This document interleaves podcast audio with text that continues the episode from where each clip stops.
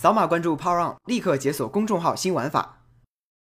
五年前，当巨型高达 RX 七八二开始伫立在东京的 Diver City 时，这里立刻成为了最具穿越感和未来感的地区。三月五日，这座一比一比例的高达正式功成身退，与大众告别。不过，空窗期只是暂时的，在结束典礼上，官方也正式宣布，今年秋季由巴纳吉所驾驶的 RX 零独角兽高达将在原址上接替元祖展出，继续在这里战斗下去。或许这是官方为迎接两年后高达诞生四十周年做准备。除了高达，法国空客公司也在规划着未来。他们提出了一种 pop up 的模块化交通理念，将地面交通与空中交通结合起来。地面上，它是一款普通的四轮小车，只是驾驶舱可以从底盘上分离出来。遇到拥堵路段，乘客可以呼叫空中调度，然后无人机就会飞来将驾驶舱带离。整个飞行过程与一航幺八四相同，都是自动驾驶。不过这款无人机总觉得在哪里见过。同样是交通方面，一年一度的日内瓦车展昨日开幕。其中，迈巴赫复活后的第二款车型 G650 Landaulet，法拉利 F12 的换代车型812 Superfast，以及宾利纯电动概念车 EXP12 等都是明星车型。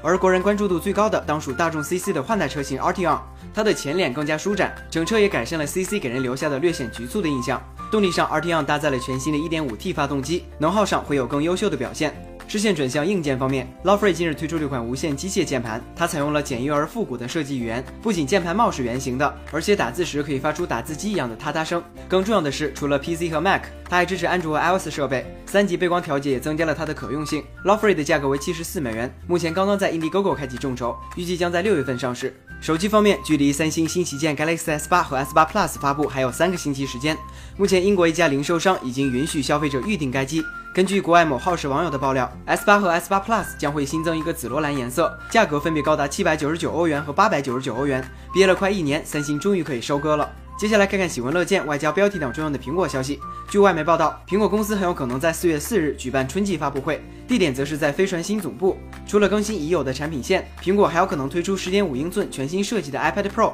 说明他们也知道，再不来点大变化，就要被友商收割了。最后来看看国内的消息。继春节期间取消出租车调度费之后，滴滴出行今天宣布将对网约车动态调价功能实行双重封顶机制，其中快车动态调价封顶将不超过二十九元，溢价不超过零点五倍。举例来说，如果车费本身是一百元，最高零点五倍溢价是五十元，但由于同时设置了二十九元的定额封顶，因此最高加价不超过二十九元。限额是好事，但加价部分不与驾驶人共享就有点耍流氓了。国内的新机方面，在关于锤子新机的一次微博问答中，回答一个问题只收两千块的罗永浩表示。春天要发布的手机简直好看的让人有点眩晕。作为重新定义过年底的男人，老罗说的春天发布应该可以震惊 UC 震惊部了。